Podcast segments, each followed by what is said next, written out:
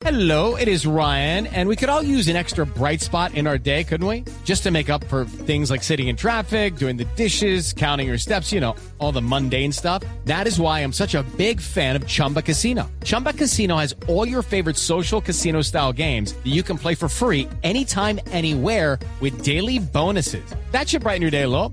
Actually, a lot. So sign up now at chumbacasino.com. That's chumbacasino.com. No purchase necessary. BGW. Void were prohibited by law. See terms and conditions. 18 plus. que siempre estará a tu lado. Comeva nos facilita la vida. Solo la más alta conciencia sobre nuestra vida cambiará la suerte de esta pandemia. Agradecemos a cada uno de nuestros clientes por ser esos aliados estratégicos que siempre han estado allí. Sientan la plena confianza que nuestra relación no se verá afectada por esta coyuntura. Nuestras plantas de harina de trigo, maíz y nuestra división de pasta, galletas, café y cereales continuarán operando como siempre. En todo momento estaremos dispuestos a garantizar un excelente servicio. En Organización Trabajamos pensando en usted. Análisis, realidad, información en El Radar. Los hechos más importantes de la semana analizados a fondo. El eco de los acontecimientos. Un recorrido por lo que dice la gente con Ricardo Ospina. Aquí comienza El Radar en Blue Radio, la nueva alternativa.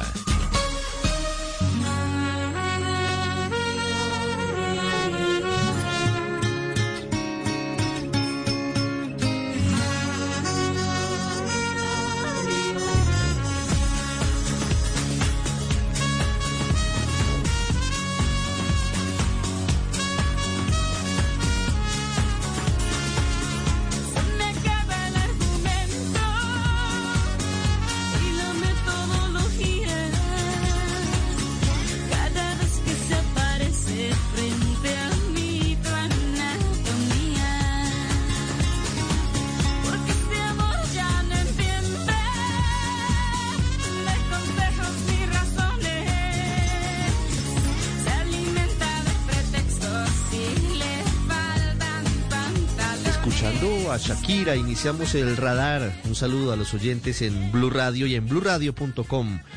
Eh, Hoy sábado 26 de septiembre comenzamos escuchando Ciega Sordomuda del álbum ¿Dónde están los ladrones? de 1998. Porque ha regresado a la opinión porque la revista Rolling Stone ha hecho una revisión de la lista de los 500 mejores álbumes de la historia. Incluyó a Shakira. Shakira, nuestra Shakira está en el puesto 496. Pero también está en esa lista Daddy Yankee, otro latino, en el puesto 473 con Barrio Fino. Ah.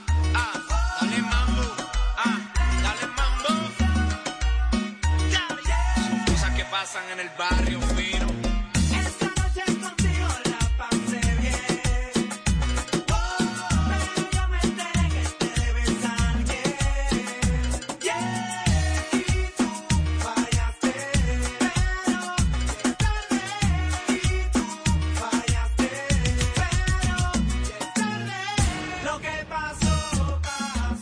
esta renovación de la lista de Rolling Stone aparece el reggaetón, por supuesto. Como el ritmo que ha marcado a las nuevas generaciones está Bad Bunny en el puesto 447 y lo escuchamos a esta hora. Dile que tú eres mía,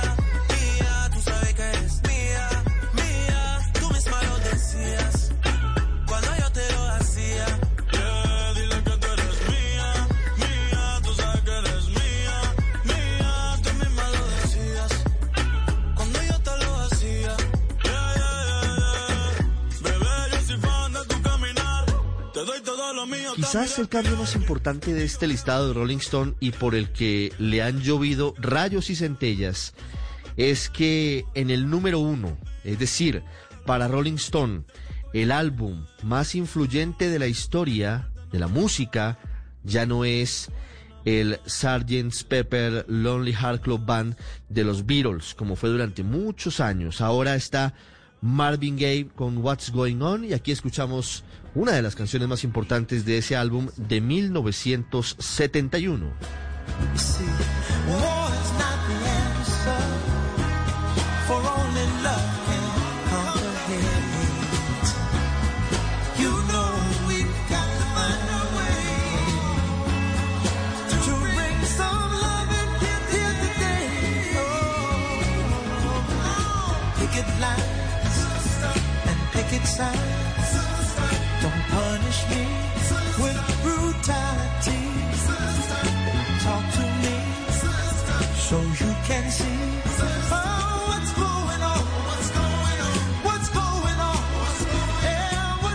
En el número 2 del listado está Pet Sounds de Beach Boys y está en el número 3 Blue de Johnny Mitchell. También están muchos otros grupos y por eso quisimos comenzar hoy con música, el radar en Blue Radio, que a continuación tiene un trabajo especial del servicio informativo de Blue Radio.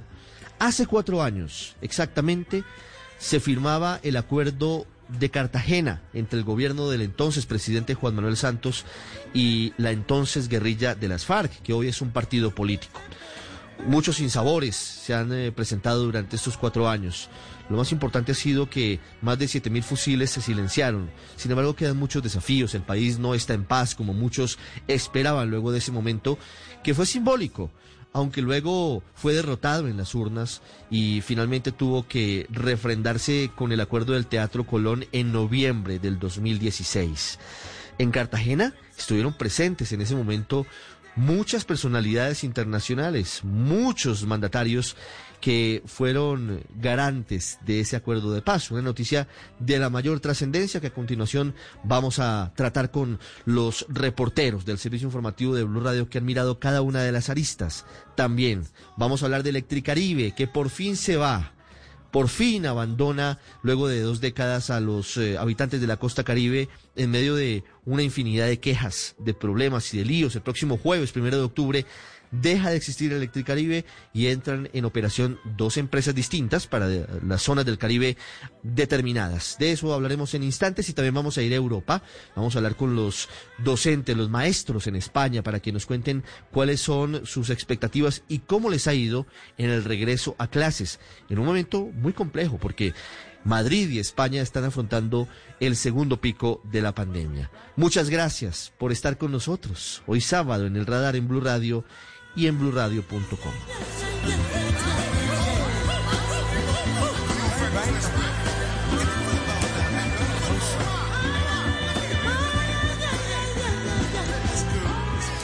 Usted está en el radar en Blue Radio. Hace exactamente cuatro años el país y el mundo se preparaban para la firma del acuerdo de Cartagena, del acuerdo de paz entre el entonces presidente Juan Manuel Santos y el máximo jefe de la guerrilla de las FARC, Rodrigo Londoño Timochenko, todavía en armas en ese momento. Fue un evento que se adelantó en el Centro de Convenciones de Cartagena de Indias. Significaba un hecho histórico. Luego de cinco décadas de violencia en el país, las FARC dejaban las armas y hacían su tránsito hacia la vida legal, hacia la política, pero era solamente un momento histórico que iba a recibir una derrota unos días después en el referéndum, en el referéndum que finalmente tuvo como ganador el no. Muchas dificultades se vivieron en ese momento, tuvo que modificarse el acuerdo de paz de más de 300 páginas y al final en noviembre de ese mismo año se firmó el acuerdo del Teatro Colón. Uriel Rodríguez nos cuenta cómo fue el momento de la firma del acuerdo de Cartagena de Indias. Cesó la horrible noche de la violencia que nos ha cubierto con su sombra por más de medio siglo. En nombre de las FAREP, ofrezco sinceramente perdón a todas las víctimas del conflicto. Pasaron 52 años para lograr un verdadero acuerdo tras varios intentos fallidos de diálogos con los distintos gobiernos. A los escépticos y a los entusiastas, a todos. Medio siglo de balas, secuestros, torturas y una lucha que se fue desdibujando para luego convertirse en la transición, donde la paz fue el gran objetivo en aquellos diálogos en La Habana, Cuba, donde representantes de ambos bandos consolidaron en más de 300 páginas el final de un conflicto con la que entonces sería llamada la guerrilla más grande de América Latina.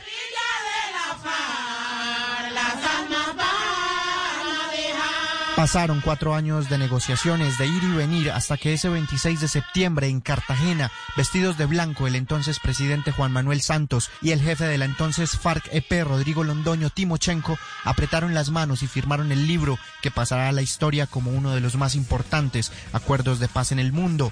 El bien germina ya, la paz germina ya, exclamó Santos, queriendo pasar la página de la guerra y dándole cielo abierto a una paloma, símbolo de reconciliación. Abramos nuestros corazones al nuevo amanecer, al sol brillante y lleno de posibilidades que se asoma en el cielo de Colombia.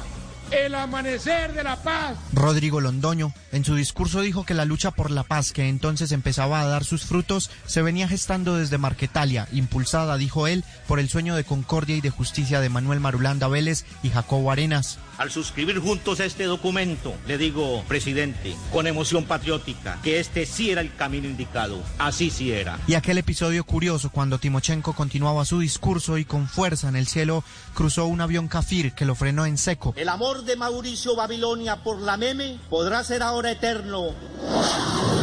Ese deseo de paz y ese trabajo de cuatro años de negociaciones pudo frenarse por varios factores, el presidente Santos dejó en la democracia su refrendación. Días después, el recordado 2 de octubre, cuando los colombianos salieron a las urnas y la mayoría dijo no a lo tratado en La Habana, pero con una mínima diferencia al sí. Lo lamentaba el jefe negociador del gobierno, Humberto de la Calle. Ha pedido perdón, sería lastimoso que eso se frustrara. Sin embargo, Santos convocó a un gran diálogo nacional para buscar una salida ágil a un mejor acuerdo, hasta que el 24 de noviembre de ese mismo 2016, el Teatro Colón en Bogotá fue el escenario para firmar mientras sonaba el himno nacional de Colombia el denominado acuerdo final para la terminación del conflicto y la construcción de una paz estable y duradera. Durante estos cuatro años hemos tenido un balance agridulce, porque mientras que 13.000 exintegrantes de las FARC siguen en proceso de reincorporación, ese grupo dejó las armas, pero todavía hay muchos eh, temas pendientes en la reincorporación. ¿Qué ha pasado en estos cuatro años, María Camila Roa? El balance del gobierno hoy, después de cuatro años en lo que tiene que ver con los excombatientes, es el siguiente. 13.125 se hallan en reincorporación y en lo que tiene que ver con reparación de las víctimas, se han indemnizado 199.308 víctimas por un valor cercano a los 1,6 billones de pesos. Kenneth Burbano, director del Observatorio Constitucional de la Universidad Libre, analiza la implementación, asegurando que existe un gran riesgo de rearme y dedicación a actividades criminales por parte de los excombatientes. Aquí nos explica. Incertidumbre porque la implementación de lo acordado marcha a paso lento.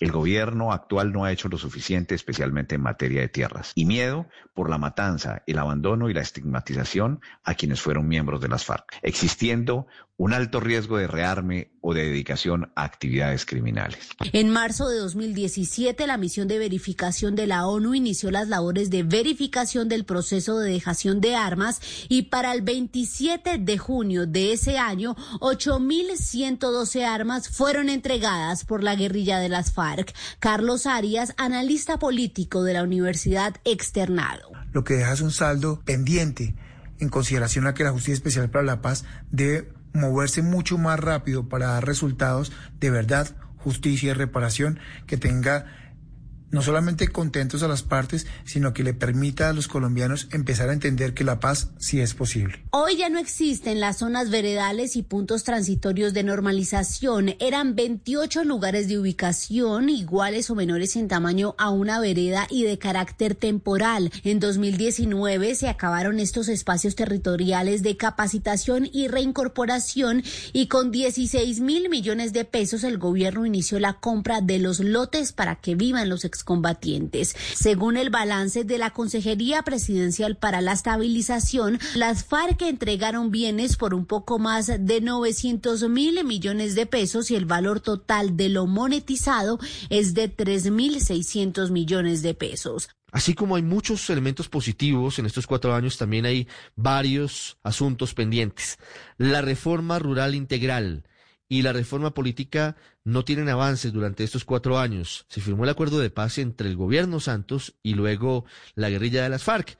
El 7 de agosto del 2018 hubo cambio de gobierno, asumió el presidente Iván Duque y hubo un cambio de políticas. Kenneth Torres. Sin duda existen algunos avances en algunos puntos y existen otros en los que los pasos hacia la implementación del acuerdo de paz no avanzan, como si se hubiera detenido el tiempo, que son importantes para el fin del conflicto, según dijo el senador Iván Cepeda, quien fue negociador y estuvo presente en La Habana. Hacen falta leyes fundamentales, es necesario desarrollar todo el aspecto normativo del primer punto, el de reforma rural integral, desarrollos como por ejemplo la reforma política democrática que plantea el acuerdo en el segundo punto y muchas otras leyes que este gobierno no ha presentado a la consideración del Congreso. Para los firmantes y negociadores del acuerdo de paz, un punto fundamental de los acuerdos de paz es el de las 16 curules para las víctimas que por el momento están en el limbo y su implementación política no avanza, según dijo el senador Roy Barreras, quien también estuvo en La Habana y fue ex negociador del gobierno nacional. Tampoco la reforma política indispensable la reforma política para arrancar de raíz el sistema clientelar está prevista en el acuerdo. Se creó una misión electoral para desarrollar la lista cerrada, una corte electoral independiente,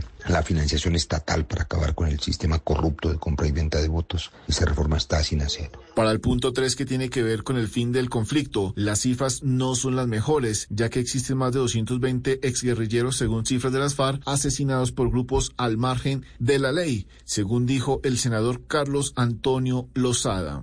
No se ha eh, avanzado en la formulación de la política pública para el desmantelamiento de las organizaciones sucesoras del paramilitarismo y el gobierno no ha mostrado voluntad para implementar el sistema integral eh, de garantías para el ejercicio de, de, de la política. Según los firmantes, en la Jurisdicción Especial de Paz, JEP, su implementación en su totalidad no se ha realizado como fue firmado en los acuerdos de paz. Allí claramente también hay una deuda enorme porque eh, el Estado traicionando el acuerdo desvinculó de los compromisos de asistir a este sistema y particularmente a la jurisdicción especial a los altos funcionarios civiles del, del Estado, entiéndase eh, de vicepresidentes, congresistas, gobernadores, alcaldes, eh, que deberían comparecer también a, aportar verdad frente a la responsabilidad del Estado en la victimización en medio del conflicto. Se desvinculó de esa responsabilidad también a los altos mandos militares y también a los denominados terceros, para quien la Corte dejó eh, que fuera libremente ellos si deciden o no ir, violando, repito, el compromiso que se firmó en La Habana, que allí deberían comparecer absolutamente todos los intervinientes del conflicto, exceptuando únicamente los presidentes. El gobierno del presidente Iván Duque cumplió dos años en su gobierno y algunos coinciden en que su implementación está lenta en algunos puntos del acuerdo y otros están engavetados. Para la implementación y luego de la firma del acuerdo de paz ha sido fundamental la comunidad internacional. Naciones Unidas, ayer viernes, ratificó durante un año más la misión de observación de la ONU en nuestro país para verificar que se cumpla justamente ese acuerdo. ¿Cómo ve la comunidad internacional el acuerdo de paz, Joana Galvis? La comunidad internacional ha sido un factor clave en el seguimiento, apoyo e implementación del acuerdo de paz en Colombia. BBC News with Stuart McIntosh. The leader of Colombia's biggest rebel group has apologized to victims of its armed conflict with the government after signing an historic peace deal. Andiamo in Colombia per lo storico accordo di pace eh, tra il governo di Bogotà e le FARC, le forze armate rivoluzionarie. Merci d'écouter Radio France Internationale. À la une de l'actualité, la paix en Colombie. Enfin, après 52 années de guerre, la guérilla des FARC dépose les armes. Sin embargo, el mundo es consciente de los desafíos que tiene la implementación, aún más cuando la violencia tomó forma con otros actores y amenaza las vidas de quienes defienden los derechos humanos y de aquellos que decidieron acogerse a una vida sin armas. Michelle Bachelet, alta comisionada para los derechos humanos de la ONU. In Colombia, my office has documented 47 killings of human rights defenders in En Colombia, mi 2020. oficina ha documentado 47 asesinatos de defensores de derechos Step into the world of power, loyalty, and luck. I'm gonna make him an offer he can't refuse. With family, cannolis, and spins mean everything. Now, you wanna get mixed up in the family business. Introducing The Godfather at ChumbaCasino.com. Test your luck in the shadowy world of The Godfather slot. Someday, I will call upon you to do a service for me. Play The Godfather now at ChumbaCasino.com. Welcome to the family. No purchase necessary. VGW Group. Void where prohibited by law. 18 plus. Terms and conditions apply. humanos en 2020. 44 casos más están en proceso de verificación. El acuerdo de paz de 2016 abrió un nuevo capítulo para todos los colombianos y debe implementarse plenamente para prevenir más violencia, violaciones y abusos de derechos humanos. La OEA confía que el gobierno del presidente Iván Duque se empeñe en hacer lo mejor posible por sacar adelante esta implementación del acuerdo. Escuchemos al secretario general de la Organización de Estados Americanos, Luis Almagro. Seguramente faltan muchas cosas por hacer, pero el proceso de paz no se ha estancado ni ha retrocedido. Por el contrario, continúa avanzando y atendiendo los derechos de las víctimas, pero también de la población desmovilizada, además de enfrentar otros desafíos como nuevos brotes de violencia y el asesinato de líderes y defensores y defensoras de derechos humanos. La Unión Europea ha sido otro de los sólidos aliados del proceso de paz en Colombia. Su respaldo a la justicia transicional como parte de la implementación del acuerdo de paz ha sido fundamental. Reconoce que esta jurisdicción realiza un trabajo heroico. No cabe duda de que la implementación del acuerdo de paz es el único camino a seguir. Expertos además señalan que los dos años que le restan de administración al presidente Iván Duque serán claves para mostrar resultados sólidos sobre la implementación del acuerdo. Cuatro años después de la firma del acuerdo de paz en Colombia hay 1.531 proyectos productivos. En ellos participan más de 4.600 exguerrilleros de las FARC. Y son un ejemplo porque de empuñar las armas y de causar muerte y destrucción han pasado a cuidar animales, a vender miel o a trabajar en acarreos y domicilios. Los exintegrantes de las FARC que se reincorporan a la sociedad piden más apoyo para sus emprendimientos. Esta es una cara muy importante del acuerdo de paz. Valentina Herrera. En las montañas de Anorí, nordeste antioqueño, un grupo de 125 excombatientes de las FARC ha mantenido contra viento y marea la cooperativa del ETCR La Plancha, ubicado a 40 minutos en carro del casco urbano del municipio y que hoy, tras cuatro años de haberle apostado a la paz, ya lidera proyectos productivos de confecciones, miel, venta de huevo y turismo. Fue allí donde en 2018, con la expedición Viva Anorí, se descubrieron 14 especies de fauna y flora que hasta entonces eran desconocidas por los mismos estragos del conflicto. Andrés Zuluaga, más conocido como Martín Batalla, es el gerente de la cooperativa y él destaca no solo el compromiso de los firmantes de la paz, sino también del trabajo conjunto que se ha logrado con los habitantes de esta zona tan golpeada por la guerra. Nosotros tenemos 41 que están en el tema piscícola, tenemos 20 que están en el tema apícola, ahorita produciendo miel de la montaña y tenemos 24 excombatientes que dedicaron su, su vida o su proceso de reincorporación al tema de las confecciones y, y mencionar también las comunidades, porque ahorita, por ejemplo, hay un proyecto que es la de producción de bloques ecológicos para la construcción de vivienda. Y ese proyecto no es solamente de los excombatientes, sino que se está desarrollando con las comunidades de la veredas aledañas. Y es que según la Agencia para la Reincorporación y la Normalización, en Colombia hay vigentes 1.531 proyectos productivos en los que participan 4.634 excombatientes, tanto en iniciativas colectivas como individuales, pues hay quienes le apostaron a trabajar por su cuenta para estar con su familia. Es el caso de Pablo Monsalve, quien perteneció al Frente 18 de la extinta guerrilla y dejó además el ETCR Santa Lucía en Ituango para hacer una nueva vida en Medellín. Pues me encuentro aquí en la ciudad de Medellín, pues me siento, digamos, contento porque tengo mi familia, tengo el hogar, tengo todo. Por el momento hago lo que es a domicilios y trasteo. Ya van 200, como 123 compañeros ya asesinados y a pesar de no ver eso, pues dice uno, listo, sigamos luchando, vamos a ver hasta dónde se va a ir esto. Pero no ha sido un proceso fácil. La implementación del acuerdo de paz y el respeto de la vida de quienes dejaron las armas es una de las peticiones que tanto Zuluaga como Monsalve reiteran al gobierno nacional, pues aseguran que sus proyectos han sido más respaldados por organismos internacionales e incluso empresas privadas. Y es que desde la firma del acuerdo han asesinado a más de 220 combatientes en todo el país y sienten que no se está haciendo nada para cambiar esa realidad. A pesar de que tiene muchos elementos positivos, hay varios lunares y asuntos pendientes tras la firma del acuerdo de paz.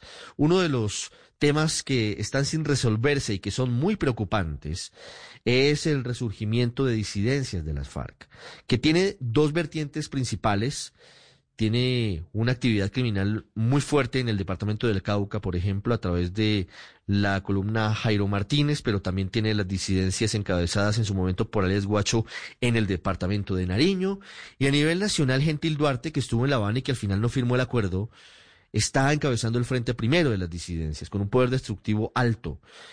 Por otro lado, están Iván Márquez y Jesús Antrich, traidores del acuerdo, porque lo firmaron y luego se fueron de nuevo al monte, estar intentando ganar terreno.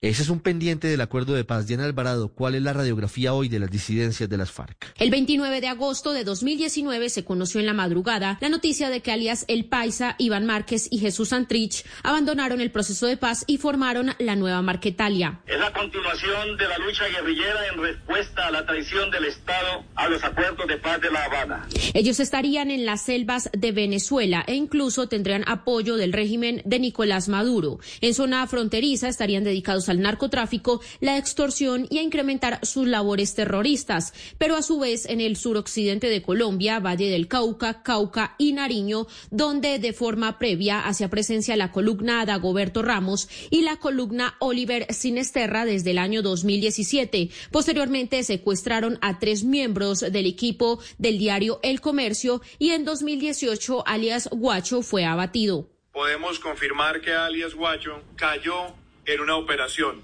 y que ha sido abatido por los héroes de Colombia. Actualmente el Clan del Golfo es la estructura armada ilegal más grande de Colombia. Así lo señala un informe de la Fundación Paz y Reconciliación. Su fuerte de operación es el narcotráfico y cultivos ilícitos, ya que controla cerca del 45% de la droga que sale del país.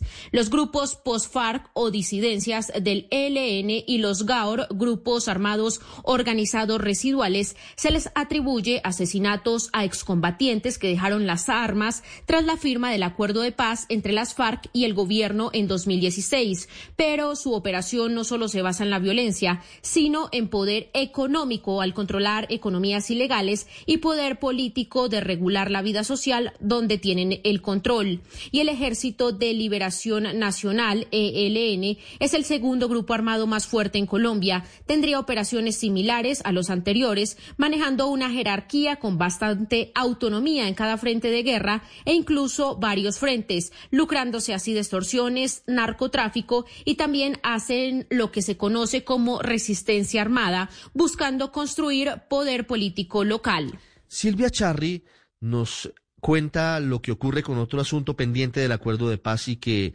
tiene en alerta a la comunidad internacional y a varias organizaciones sociales en Colombia. Hablamos de los asesinatos de líderes sociales y de exintegrantes de las FARC. Según las cifras de Indepaz, que es una organización no gubernamental muy seria, solo en este año han sido asesinados 215 líderes sociales y 43 exguerrilleros de las FARC. ¿Cuáles son los rostros de las víctimas, Silvia Charri?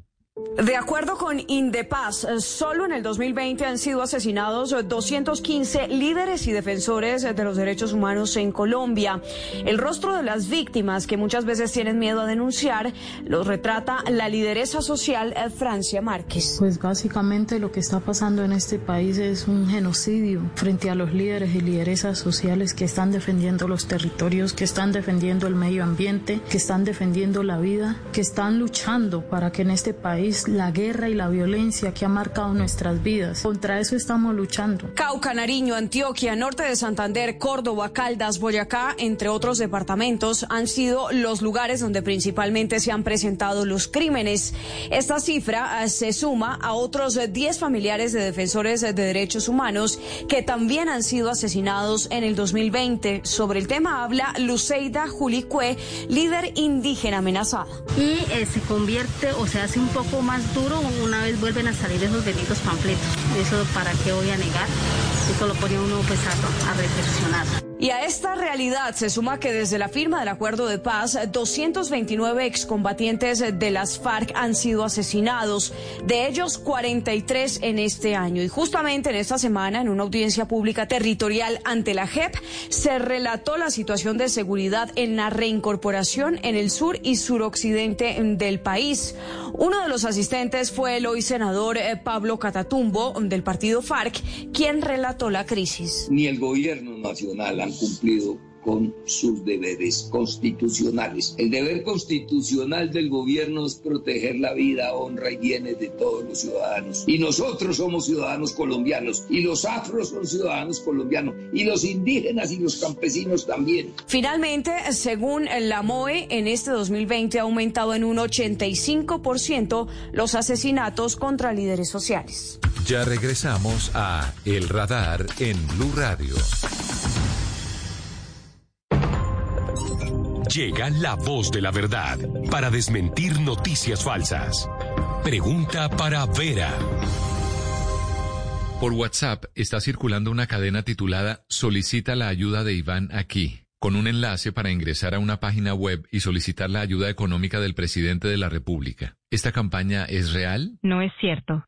La presidencia de la República aclaró que no está adelantando ninguna campaña por WhatsApp. Generalmente, mensajes de ese tipo tienen como objetivo robar los datos personales y financieros de los destinatarios. Escucha la radio y conéctate con la verdad. Una iniciativa de Blue Radio en unión con las emisoras que están conectadas con la verdad.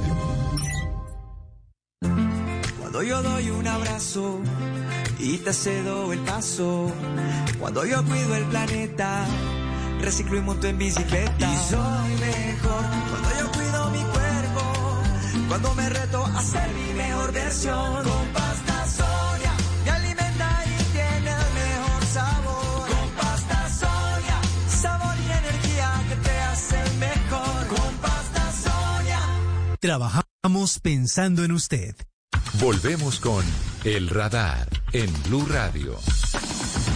Usted que nos escucha en Barranquilla o en Cartagena o está sintonizando Blue Radio en Montería o en cualquier otro lugar de la costa caribe, seguramente está contando los días, como nosotros aquí en Blue Radio, haciendo la cuenta regresiva para que termine la pesadilla y la tortura de Electricaribe que ha causado tantos daños a millones de personas en la costa atlántica con su mal servicio, que estamos a muy pocas horas de que empiece una nueva etapa. Esperamos en segundos hablar con el ministro de Energía para que nos explique de qué manera se empiezan a presentar esos alivios.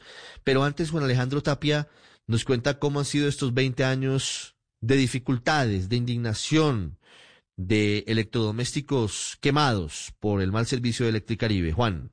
Solo un costeño sabe lo que significa quedarse sin luz a las 12 del día en Fundación Sabana Larga, Cereté, Maicao, Calamar, Ovejas o en cualquier rincón de la región donde el sol convierte una vivienda o una oficina en un horno crematorio. Este padecimiento que por 22 años han soportado 10 millones de personas por culpa de Electricaribe puede prolongarse durante 3, 15 o hasta 20 horas sin importar siquiera si hay personas enfermas en casa.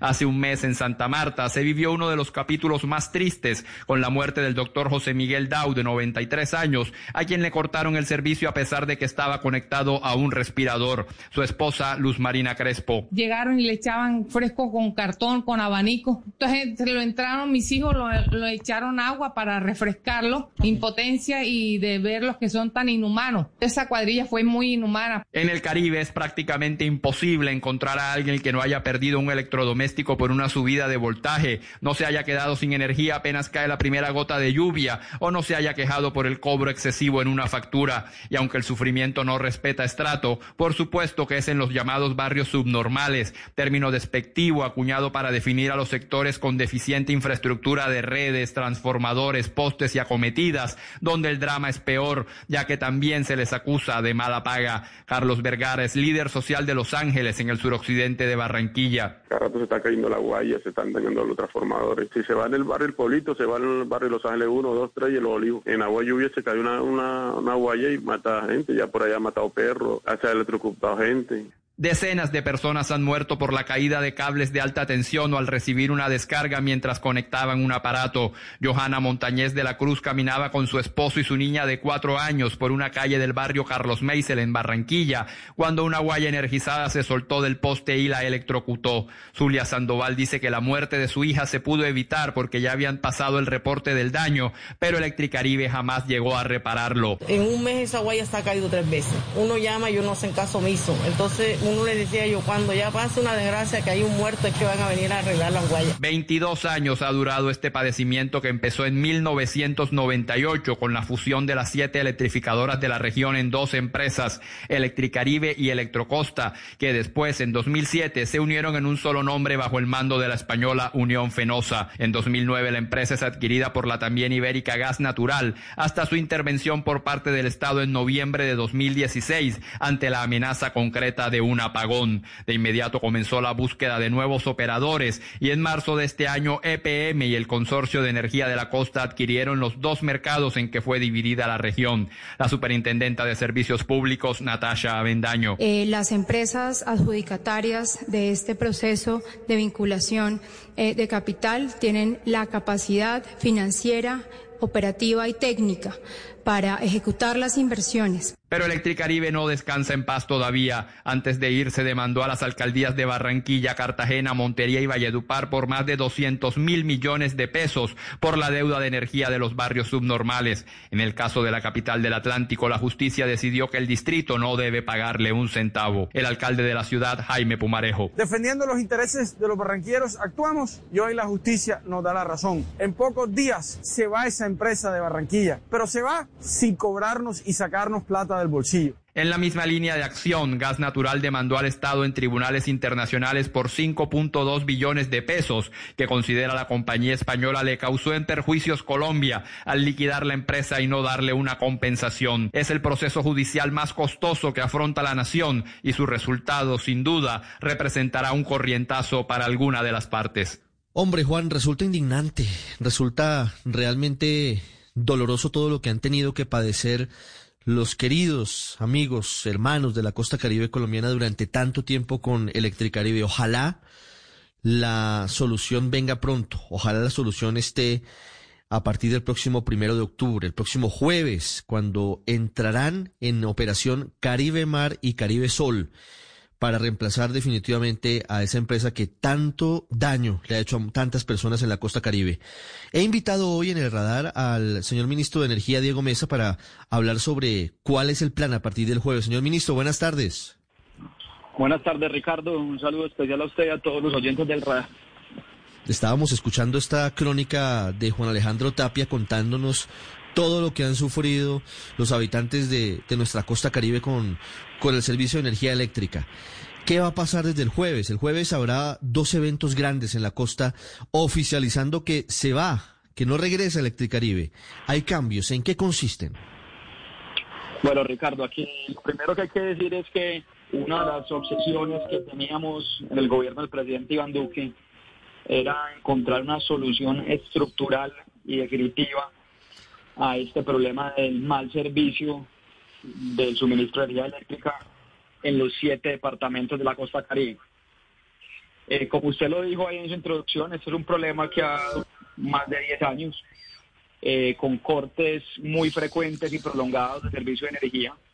Y esto se debe a que ha habido un rezago muy grande en las inversiones en infraestructura eléctrica en esta región del país. El primero de octubre culmina un proceso que inició hace cerca de 18 meses, un proceso competitivo de buscarle nuevos operadores a este mercado. Y el primero de octubre entran en operación del mercado de Caribe Mar, la empresa EPM. Caribe Mar comprende los departamentos de Córdoba, Sucre, Bolívar y Cesar y entra la empresa, un consorcio de energía eléctrica Caribe a operar Caribe Sol, que son los departamentos de Atlántico, Magdalena y La Guajira. ¿Quiénes son los integrantes de estas dos empresas, de Caribe Mar y Caribe Sol? ¿Cuál es el respaldo que tienen, señor ministro? Eh, hay un tema que es positivo y es que las dos empresas ya tienen experiencia reconocida y comprobada en operar diferentes mercados del país. En Caribe Mar eh, llega el grupo EPM.